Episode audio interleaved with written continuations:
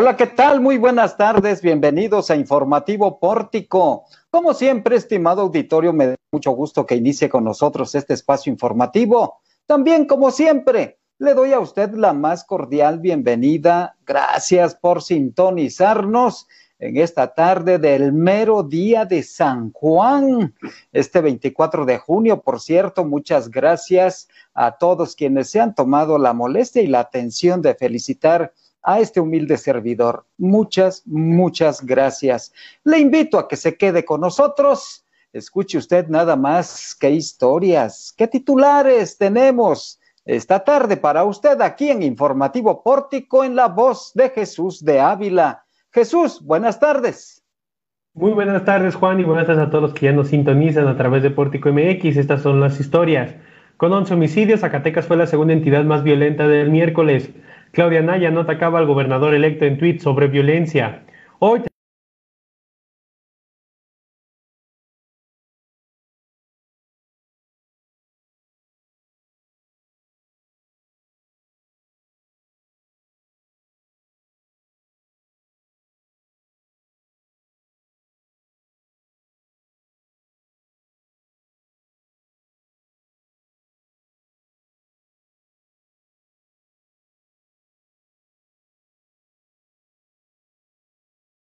para escuchar todas estas noticias, Juan.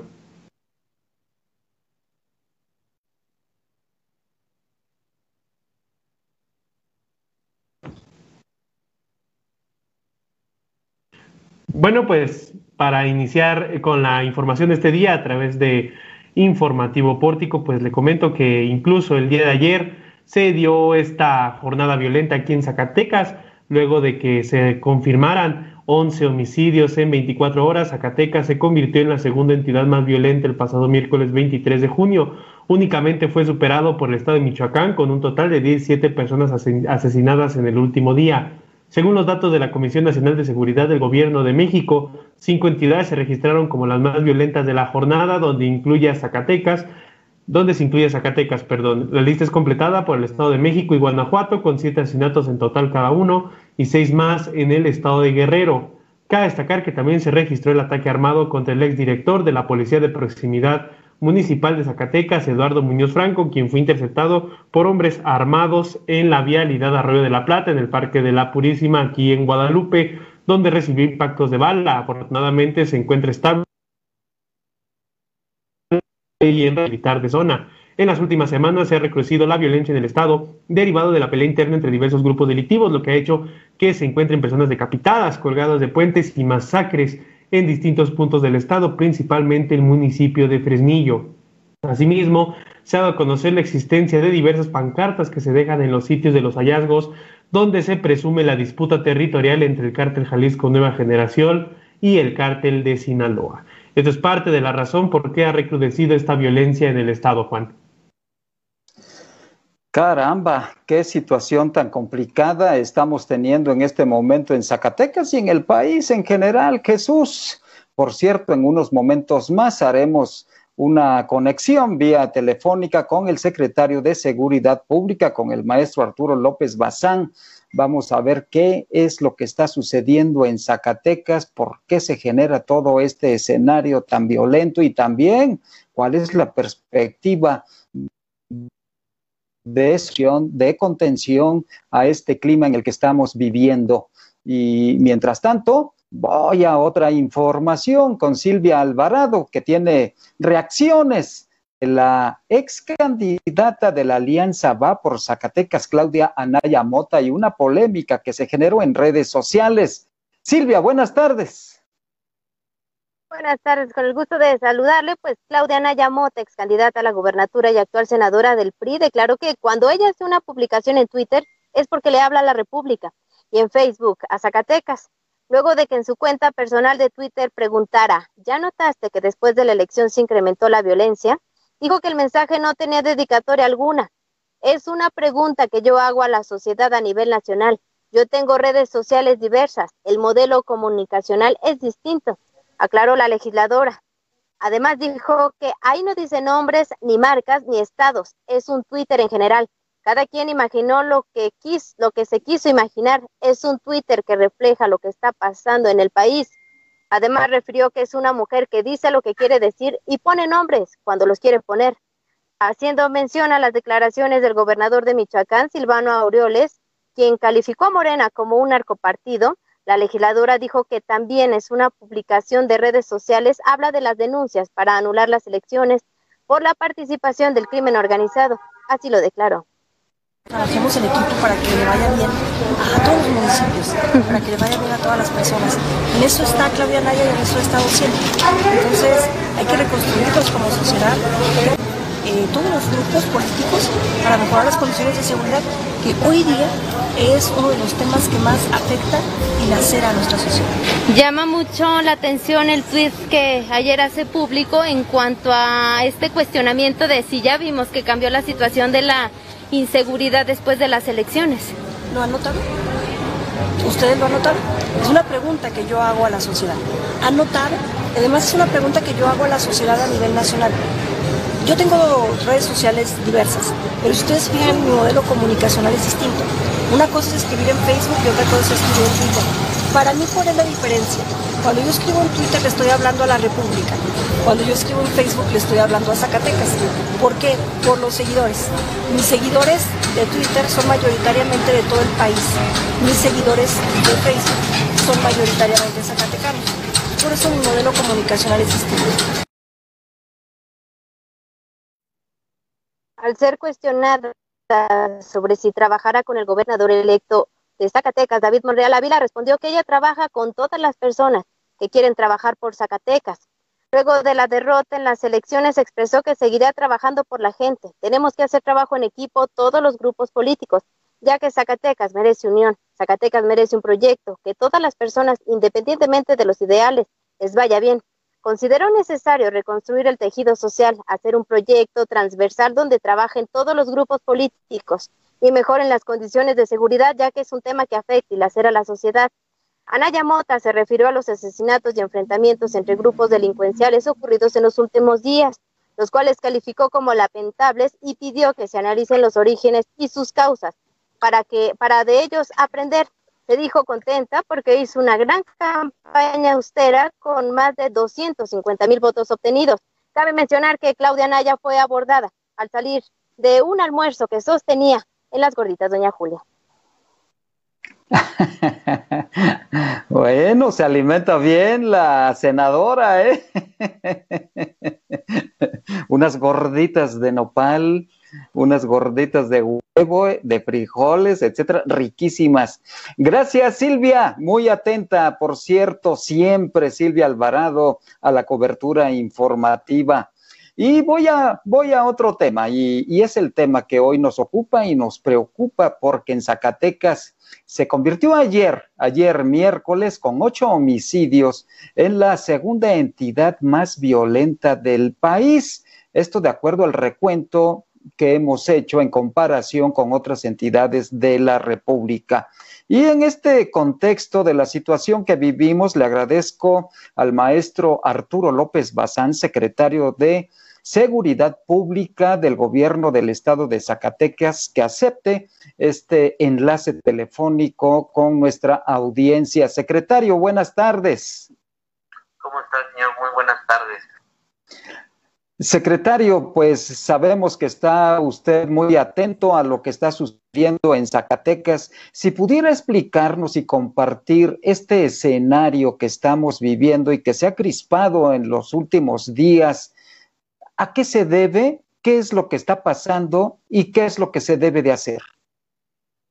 Sí, pues comentar con, con todos ustedes que la situación que está prevaleciendo en el estado de Zacatecas obedece, como ya lo hemos comentado, a una lucha antagónica que traen ahí dos grandes cárteles de, eh, con presencia no solo en el territorio estatal, sino en el territorio nacional e incluso podríamos hablar internacional. Ya lo habíamos comentado, Zacatecas por su posición geográfica, por sus múltiples colindancias con estados de, eh, que ya tienen dominio estos grupos, por lo, el mercado que también el alto consumo de drogas, pues así como esos rubros, existen otros más que lo, hacen atractivo. Entonces siguen en esta contienda, siguen en esta lucha frontal. Eh, el día de ayer en efecto se presenta un día difícil en tema de seguridad. Amanecemos con el caso de Fresnillo, donde también nos consterna por el número de personas privadas de su vida eh, ante la presencia, yo lo decía, de, menores de edad, de niños, que al final del día aunque estaban aislados en un cuarto distinto de la vivienda, pero pues no deja de, no, no estuvieron ajenos de ningún momento a la situación que vivía afuera de sus padres y, donde resultaron desafortunadamente sin vida sus padres. Entonces, sí es una situación que consterna por la situación o el grado ya de, este, pues vamos, de, actos eh, inhumanos que, que, se han venido presentando en el Estado. Venimos trabajando en ello, Fresnillo, aunque la percepción ciudadana de, de, un ambiente de inseguridad nos sigue pegando por, por hechos como este, pues podemos decir que la estadística trae una tendencia a la baja en el índice de homicidios, se ha venido cuidando y blindando la zona conurbada, se reforzó por parte de la Secretaría de Seguridad Pública con 250 elementos. Tienen presencia, tienen presencia en Fresnillo, se ha eh, contenido esa parte, sin embargo, pues las comunidades siguen, siguen sumando, siguen estando vulnerables. Eh, buscamos que las acciones cada vez sean más efectivas esto, esta efectividad pues, lo, lo esperamos con la participación ciudadana. Yo creo que hemos dado muestras desde la Secretaría de Seguridad Pública, que la información valiosa que se recibe a través de las diferentes eh, líneas de comunicación eh, se traducen en resultados efectivos, en resultados este, profesionales, que al final del día es lo que marca una diferencia. Yo sé que ha sido muy difícil recobrar esa confianza, pero lo vamos, lo vamos consiguiendo, lo vamos logrando a través de estos hechos palpables que desde la Secretaría de Seguridad Pública se vienen haciendo, el trabajo coordinado con las instituciones federales y municipales, y sirva este contexto para comentar. Muestra de ello es también la desafortunada situación que vivió el exdirector de la Policía Municipal en Zacatecas, pues ha sido derivado de este trabajo, de esta sintonía, de esta dinámica que llevamos hombro a hombro las corporaciones para dar frente a los temas de delincuencia organizada. Y mire, son situaciones desafortunadas. Eh, primero la, la, situación con el director de la corporación municipal, ahora el atentado, pese a que ya estaba ajeno a la corporación, el, el capitán Muñoz, y pues a nosotros eh, nos, nos corresponde solidarizarnos eh, mostrar ese espíritu de, cuerpo, porque al final eh, no dejamos de ser aliados en esta, en esta lucha o no, eh, dejamos de ser policías aunque no. Esa es la parte sensible que muchas veces es difícil de entender desde la percepción ciudadana. Estamos trabajando en ello, la estrategia funciona porque hay, hay rubros, hay estadística que así lo dice, con tendencia a la baja, sin embargo, estos eventos que impactan mediática y socialmente, pues son lo que, lo que nos viene a demeritar la percepción de inseguridad. Pues sí, secretario, sí hemos visto un comportamiento a la alza, lamentablemente, una situación muy, muy preocupante que nos hace sentir a los ciudadanos cada vez más vulnerables con estos atentados tan cercanos que se han registrado en las últimas horas y qué hacer ante esta situación. Ya el senador Ricardo Monreal por ahí tuiteó que va a intervenir una gestión de apoyo para Zacatecas, pero aquí localmente, ¿qué es lo que tenemos que hacer y qué es lo que debe de hacer el gobierno del Estado? Yo creo que tenemos, ya, lo decía yo desde el momento que hicimos pública la estrategia de seguridad pública, tenemos que cerrar filas, tenemos que asumir compromisos desde todos los espacios, desde, todos los operadores del servicio público. Yo lo decía, porque todos tenemos información, todos tenemos información, pocas veces la queremos compartir, pocas veces creemos que esa información o que esas personas de quien tenemos información nos eh, pueden cometer algún, algún hecho que vaya en contra de nosotros. Decimos, pues yo sé que el vecino anda mal, pero mientras no te meta conmigo, yo no comento nada, no quiero problemas. Y también sucede en, muchos espacios del servicio público, donde toca atender a la mujer maltratada, donde toca atender al niño maltratado, información que muchas veces se oculta, información que muchas veces se disfraza por parte de las víctimas. Y yo lo he dicho, lo que empieza con violencia en casa termina convirtiéndose en un, en un delincuente potencial. Entonces sí tenemos que cerrar filas, sí tenemos que buscar los acuerdos para que eh, todos esos operadores de las esferas de gobierno participen, colaboren y se conviertan en, lo que ya decía una estrategia integral de seguridad pública, porque ya lo, ya lo vimos, no hay estado de fuerza que alcance, ya poníamos el ejemplo de Fresnillo, o cuidamos la zona conurbada con los recursos de la Secretaría o nos movemos a las comunidades y al final es como estirar la cobija, ¿no? No nos alcanza, llega un momento en el que se, se descobija, se, descuida una parte y pues si, todos colaboramos, pues que, cada uno de esos pasos firmes que tenemos y podemos dar desde la Secretaría de Seguridad Pública se conviertan en esos casos exitosos donde trabajemos hombro a hombro, yo lo decía, transitar de una seguridad pública a una seguridad ciudadana y que eh, eh, eh, la diferencia es eso, la participación ciudadana donde esa información que, hemos recibido por parte de la Secretaría de Seguridad Pública se ha explotado, se ha, se ha procesado a través de un sitio de inteligencia y se ha convertido en resultados valiosos para la sociedad zacatecana. Y como ejemplo está precisamente Zacatecas, Guadalupe, donde en fechas anteriores se han operado células completas de la delincuencia organizada que venían cometiendo eh, los múltiples homicidios dolosos en, la capital y en el, municipio de Guadalupe. Yo creo que han sido los, los este, mejores resultados que podemos decir. Parten de una denuncia anónima, parten de una información valiosa, de una fuente confiable que es la ciudadanía. Y, blindamos esa parte nosotros, blindamos la, la, este, la fuente, blindamos eh, el, el, origen de esa información, porque al final lo que nosotros queremos es dar muestra de que con hechos eh, eh, profesionales, con hechos quirúrgicos o golpes quirúrgicos, podemos neutralizar a esas personas que en la mayoría de las veces ni son del Estado y están ocupando a, algún eh, vecino, alguna vecina de Zacatecas, pero solo con ese fin, a, manera de reconocer el, territorio, a manera de ocuparlo en la calle para esa cobertura de que eh, es una persona local, que es una persona que conoce, es una persona que sabe dónde vende droga, etcétera, y al final eh, se convierte en una situación reemplazable porque pues, cuando, cuando una situación desafortunada como un homicidio viene en contra de ellos,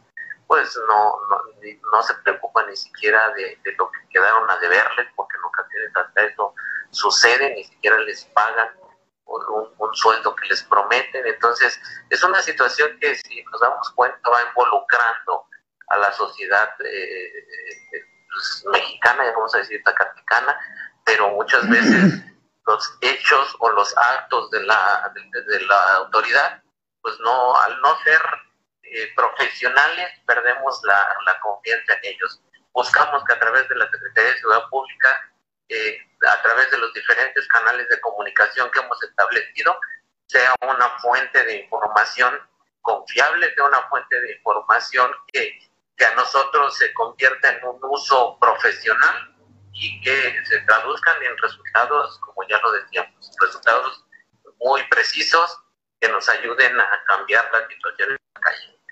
En algunos municipios hay ya éxodo de, ciudadanos que están abandonando su tierra por la violencia. Secretario, ¿ha registrado además de Montescovedo algún otro municipio que en donde los ciudadanos estén abandonando las comunidades? Sí, sí, desafortunadamente tenemos muchos este, eh, ejemplos, muchos escenarios de esta naturaleza. Yo lo decía en mi llegada al estado de Zacatecas eh, todavía podemos hacer mucho por el Estado, que no se eh, trabajemos juntos para que no se convierta en un escenario como el de Tamaulipas, como el de otras entidades federativas donde eh, pues ya las comunidades coloquialmente son comunidades fantasmas, ya no hay ya no hay habitantes, tuvieron que abandonar sus propiedades por la llegada de estas personas.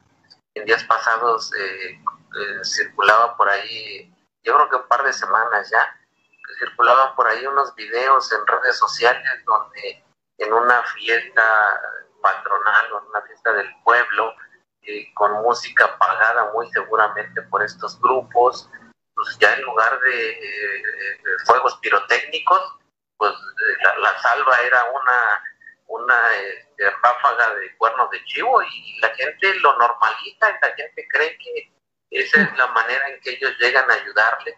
No hay, no hay un grupo de la delincuencia organizada que cumpla su palabra, no hay un grupo de la delincuencia organizada que llegue a, eh, ayudarle, eh, llega, se posiciona y termina haciendo exactamente lo mismo, dañando a la sociedad mexicana. Todo eso lo tenemos que ir trabajando.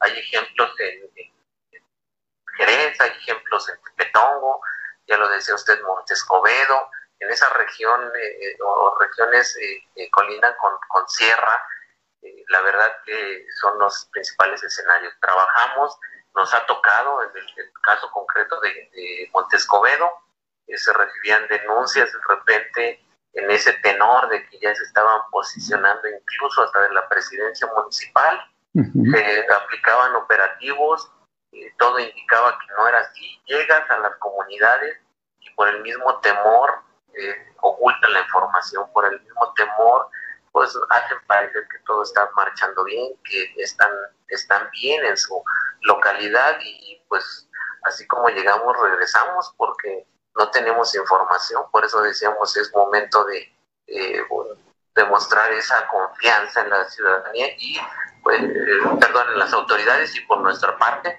demostrar esa responsabilidad con la ciudadanía como autoridades. Sí. tenemos que trabajar mucho en eso. Eh, ya hay, escenarios donde sí podemos eh, realizar un despliegue permanente. Montescovedo es muestra de ello. Tenemos un despliegue ya permanente por parte de Policía Estatal. Ha habido regiones donde nos han solicitado, pero lo comentaba yo hace un rato de manera responsable, no hay estado de fuerza general. Sí. Entonces tenemos que trabajar hombro a hombro. ¿Algo que quiera agregar, secretario, sobre un refuerzo necesario de la Guardia Nacional y las Fuerzas Armadas para Zacatecas? Pues yo, creo que tenemos eh, la voluntad de apoyarnos de la federación, yo lo digo porque así se ha mostrado en cada ocasión que se levanta la, voz o se, levanta la mano pidiendo el apoyo, ha habido ese, ese compromiso. Entonces yo creo que ahora no será la excepción tenemos que esperar cuáles son las disposiciones que en materia o en la esfera federal se, tomen en torno a Zacatecas y trabajaremos hombro a hombro seguramente. Tenemos un trabajo coordinado, eh, solo es esa parte que, yo vengo insistiendo y pugnando mucho para que la ciudadanía eh, comprometa esa información que tiene eh, muy, muy cercana, en ocasiones tan cercana que que deberíamos tener el temor de que alcance la seguridad de nuestras hijas, nuestros hijos, porque pues eh, no vamos lejos, el mercado ilícito de, de drogas, pues eh, en ocasiones es un, es un camino sin regreso. Y lo que empieza con una adicción eh, continúa con una actividad ilícita como el tener que robar autopartes, una cartera para cumplir con un vicio, para cumplir con una deuda, después esa deuda se convierte en un compromiso con la delincuencia, se convierte ya en un reclutamiento forzado y y después eh, ya no hay ya no hay camino no hay regreso decimos un camino sin regreso. Sí. desde mañana ya no ya nos lamentamos y, y, es cuando decimos hubiera yo hecho algo hubiera yo comentado. La verdad que yo admiro a mucha gente que ha tomado el teléfono para decir mire yo prefiero que se la se, la lleven o se lo lleven a la cárcel que día de mañana andar buscando a mi familiar, porque la verdad ya me preocupa el consumo, las actitudes anormales que presenta ya en casa y este, la verdad que desde las atribuciones que tenemos en la Secretaría se les ha apoyado y ese es el claro ejemplo de decir, muchas veces desde casa sabemos qué es lo que está sucediendo en las calles y decían por ahí el último en enterarse es el policía honesto, porque sí también tenemos casos de que ah, quien se entera en ocasiones es la persona menos indicada o, que no nos brinda la ayuda y también desde la Secretaría de Seguridad Pública hemos dado muestra de cero tolerancia a la corrupción, cero tolerancia a actos que solo perjudican eh, lo que ya decíamos, el trabajo de recobrar una confianza de la ciudadanía. Muchas gracias, secretario, por su tiempo y la atención. No, nada que agradecer. Buenas tardes. Buenas tardes. Es el secretario de Seguridad Pública del Gobierno del Estado de Zacatecas, el maestro Arturo López Bazán, que por cierto estuvo este día en la ciudad de San Luis Potosí para fortalecer la coordinación con las instancias policíacas y de seguridad de esta entidad, porque la zona limítrofe con San Luis se ha vuelto a calentar, se ha vuelto a volver una zona insegura, pero eh, se habrá de fortalecer ahí la coordinación. Regreso con Silvia Alvarado en otro tema, porque todo parece indicar que las morismas de Bracho este año sí se podrán realizar, sí se podrán llevar a cabo. Adelante, Silvia. Así es, ya que el semáforo epidemiológico es verde, Jesús Quesada Jauregui, titular del área de asuntos religiosos de gobierno del estado, declaró que mientras que el color siga así, habrá realización de morismas en los próximos meses. Informó que en la capital a partir de julio y agosto se podrían realizar las fiestas religiosas en el barrio de Bracho. En Beta Grande será hasta octubre cuando éstas se celebren. No obstante, aclaró que el principal ente comunicador es la conferencia semanal del gobernador Alejandro Tello Cristerna aplaudió que los miembros oficiales de las diferentes agrupaciones de las morismas hayan acatado las disposiciones sanitarias. Cabe mencionar que fue el pasado 17 de junio cuando se acordó mantener una mesa de diálogo con los diferentes actores y participantes religiosos de esta celebración. Así lo comentó. La posibilidad hasta donde sí, hasta donde no se podría llevar a cabo estos eventos, particularmente hoy, que es el día 24, que en lo específico Pánuco y Guadalupe este, es cuando hacen su fiesta grande aquí en Zacatecas, usted sabe que es hasta el mes de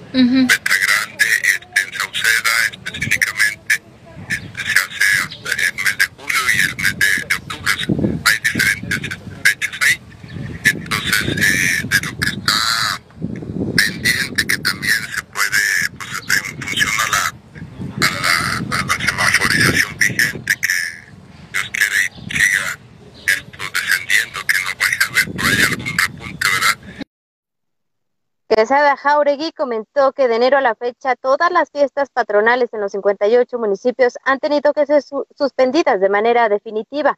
Aunque no precisó cuál es el número de festividades, hizo mención a la procesión del silencio y los diferentes viacrucis vivientes, así como las peregrinaciones que salen con rumbo a San Juan de los Lagos y Villanueva. El funcionario añadió que en el caso de las fiestas patronales se están haciendo con el aforo permitido. Perfecto. Estaremos muy al pendiente de la realización de esta festividad religiosa centenaria tan tradicional y tan arraigada la cultura popular zacatecana. Gracias, Silvia. Buenas tardes. Voy a otro tema porque lamentablemente durante esta administración gubernamental no se logró, no se logró el objetivo en cuanto al número de empleos programados para generar en Zacatecas y los detalles los tiene Jesús de Ávila.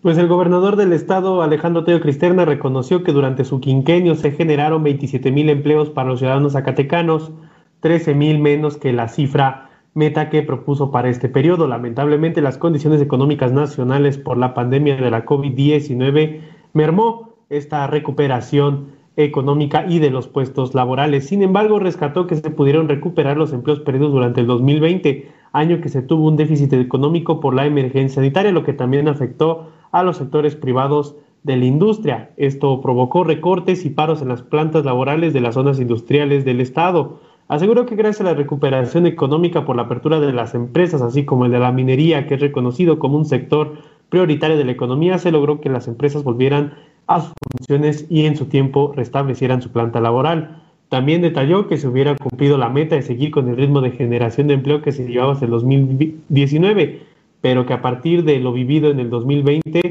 pues no se pudo lograr. Afirmó que se entregarán las cifras al gobierno entrante para continuar trabajando en, en ello, así como los proyectos comerciales próximos a aperturar. Esto fue lo que dijo Alejandro Tello la economía del mundo, la local, en un estado pequeño como es Zacatecas, pues no se diga.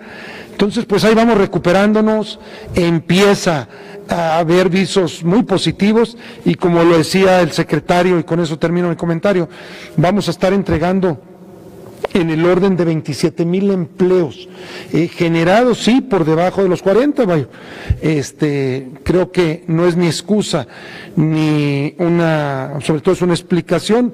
Me hubiera encantado, claro, que todo hubiera podido continuar como hasta en el 2019 finales estábamos.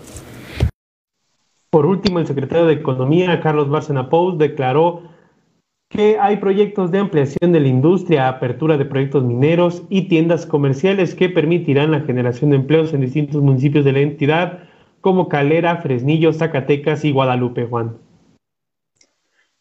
Pues promesas nada más del secretario de Economía que la verdad no ha sido productiva, su estancia en Zacatecas ha dejado mucho que desear pero el gobernador Alejandro Tello no quiso cambiar.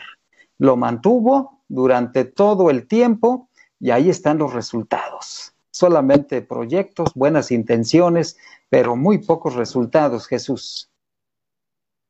Sí, pues además recordemos que había muchos, muchos proyectos en puerta, tanto comerciales, se hablaba también de una nueva, un nuevo parque industrial en Guadalupe, dice que el proyecto sigue en pie, sin embargo, pues para este año, para este, este quinquenio, pues no se va a lograr. Sin embargo, ahí está el proyecto industrial en Osiris, aquí en Guadalupe, Juan. Así es, se quedaron en el camino muchas buenas intenciones. Gracias, Jesús.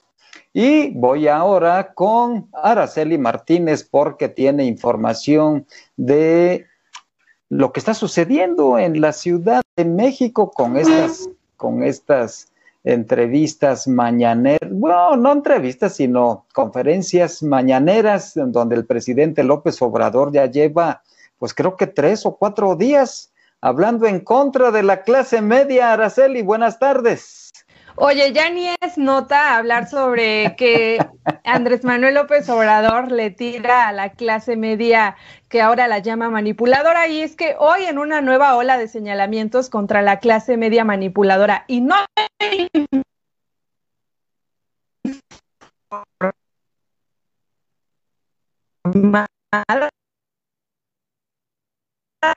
que como la llama el descenso de Adolfo Hitler y el derrotamiento, el derrocamiento de Salvador Allende, respectivamente, en ambas naciones. Esto fue lo que dijo en la conferencia matutina.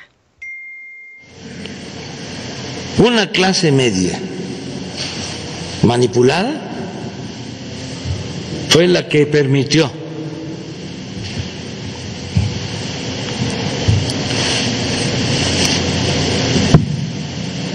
el fascismo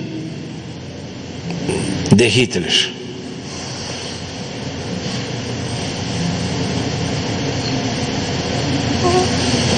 En Chile, el golpe de Estado contra el presidente Allende fue respaldado por la clase media.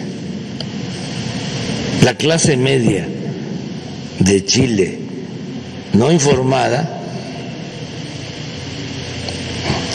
apoyó a Pinochet. la clase media, ya lo dijimos, manipulada, no informada, respaldó a Huerta en el asesinato al presidente Madero. Llegaron a decir miembros de esa clase media conservadora de que Madero era un traidor a su clase. Entonces no es cualquier cosa. Y bueno, es que desde el pasado 7 de junio, tras las elecciones en las que Morena, eh, el partido del presidente, pues perdió eh, posiciones en la Ciudad de México, él ha acusado a la clase media de la capital de dejarse manipular por los partidos de derecha y no permitir el avance de la cuarta transformación en la capital eh, del país. ¿Cómo ves, Juan?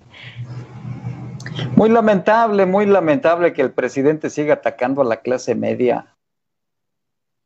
Oye, bueno, y en otra información más interesante, la Secretaría de Educación Pública hoy eh, hizo oficial en el diario de la Federación el calendario escolar para el ciclo escolar 2021-2020.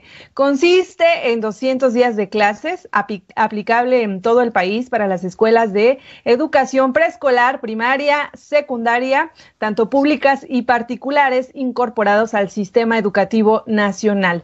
Las clases iniciarán el próximo 30 de agosto del 2021 y concluirán el 28 de julio del 2022.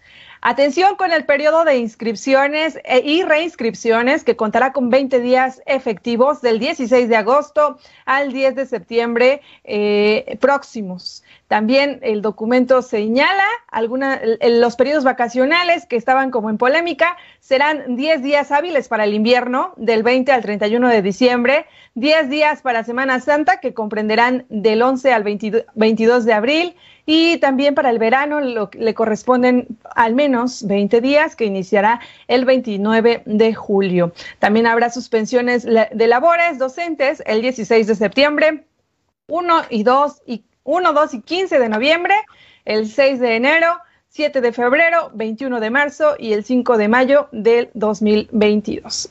Y bueno, por aquí les dejamos el, el, calendario escolar que ya es oficial ahora sí. Y por supuesto, invitarlos para que nos sigan y nos lean. Hay muchísima información en portico.mx, Juan. Sí, información de muy buen contenido y sobre todo para orientar a nuestra audiencia y a los internautas. Gracias, Araceli. Nos Regreso con Silvia Alvarado, porque tiene información de lo que está sucediendo en Sombrerete, Zacatecas, en donde hay problemas con el sindicato minero. Adelante, Silvia. Efectivamente, Alan Murillo Murillo, presidente municipal electo de Sombrerete, calificó como un desastre lo que ocurre en la mina San Martín del municipio, propiedad de Grupo México de Germán Larrea, esta, ya que volvió a declararse en huelga. Fue el día de ayer, después del mediodía, cuando el legislador y líder minero Napoleón Gómez Urruti informó que la Suprema Corte de Justicia de la Nación, de manera unánime, reivindicó el derecho de huelga en la sección 201 que comenzó el 30 de julio de 2007. Cabe recordar que los trabajadores estallaron en huelga por las violaciones al contrato colectivo, pésimas condiciones ambientales y de seguridad y porque supuestamente la REA se había atrevido a desconocer a los líderes, a los líderes locales y nacionales. Murillo Murillo dijo que ahora les toca hablar con los dos sindicatos y con la empresa minera para saber en qué condiciones se va a llevar a cabo lo que calificó como un cambio y que éste se dé de la mejor manera. Así lo declaró.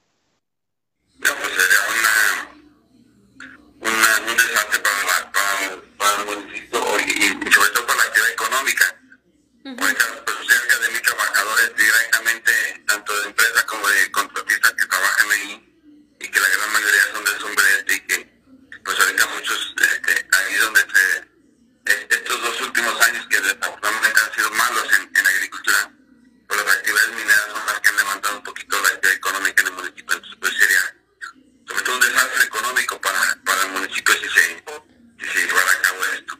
Si bien ya el gobernador Alejandro Tello no le toca hacer mucho que pedir a la próxima administración. Bueno, ahí se debe trabajar, trabajar y sobre todo que la administración trate de, de trabajar en, en, en, la,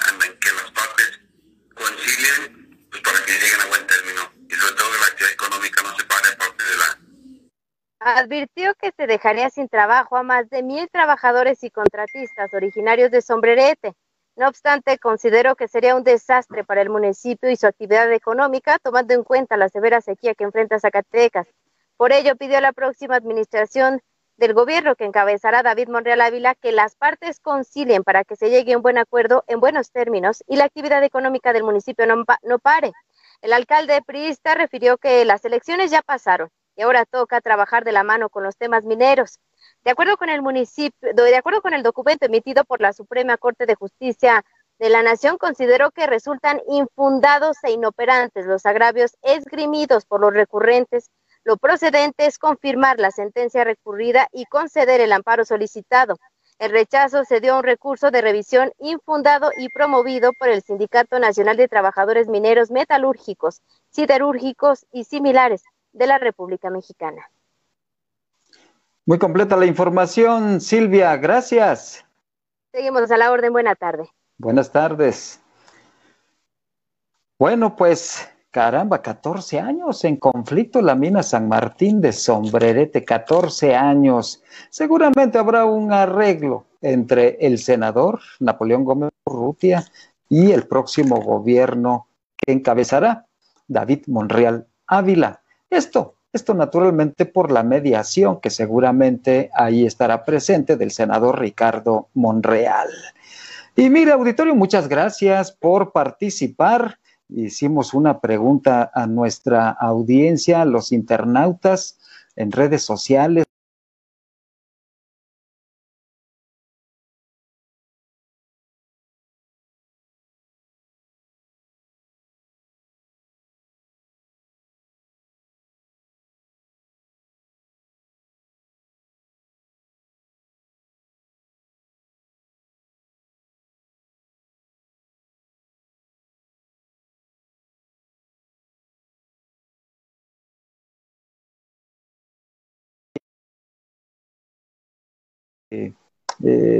Pues participe también en la presentación del libro Diálogos sobre la paz, interdisciplina y estudios de paz en un mundo globalizado.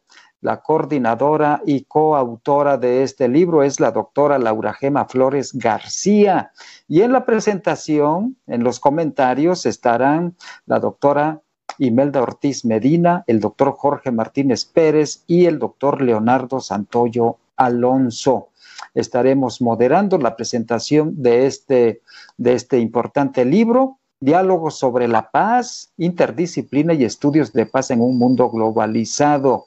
Esto es parte de la Escuela Internacional de Verano en línea 2021 que lleva a cabo la Universidad Autónoma de Zacatecas. Así que los esperamos. Gracias por el favor de su atención. Como usted muy rico, disfrute la tarde. Reiterado y sentido agradecimiento a todos quienes han enviado una muy atenta felicitación por este día, el mero día de San Juan. Como usted muy rico y sobre todo, cuídese mucho. Gracias especiales a quienes hacen posible que usted esté debidamente informado e informada. Gracias a Jesús de Ávila, Araceli Martínez, a Silvia Alvarado, a Fátima Gómez y por supuesto a nuestro gurú informático cibernético que hace maravillas y a veces milagros, a Omar Reyes. Soy Juan Gómez. Hasta mañana.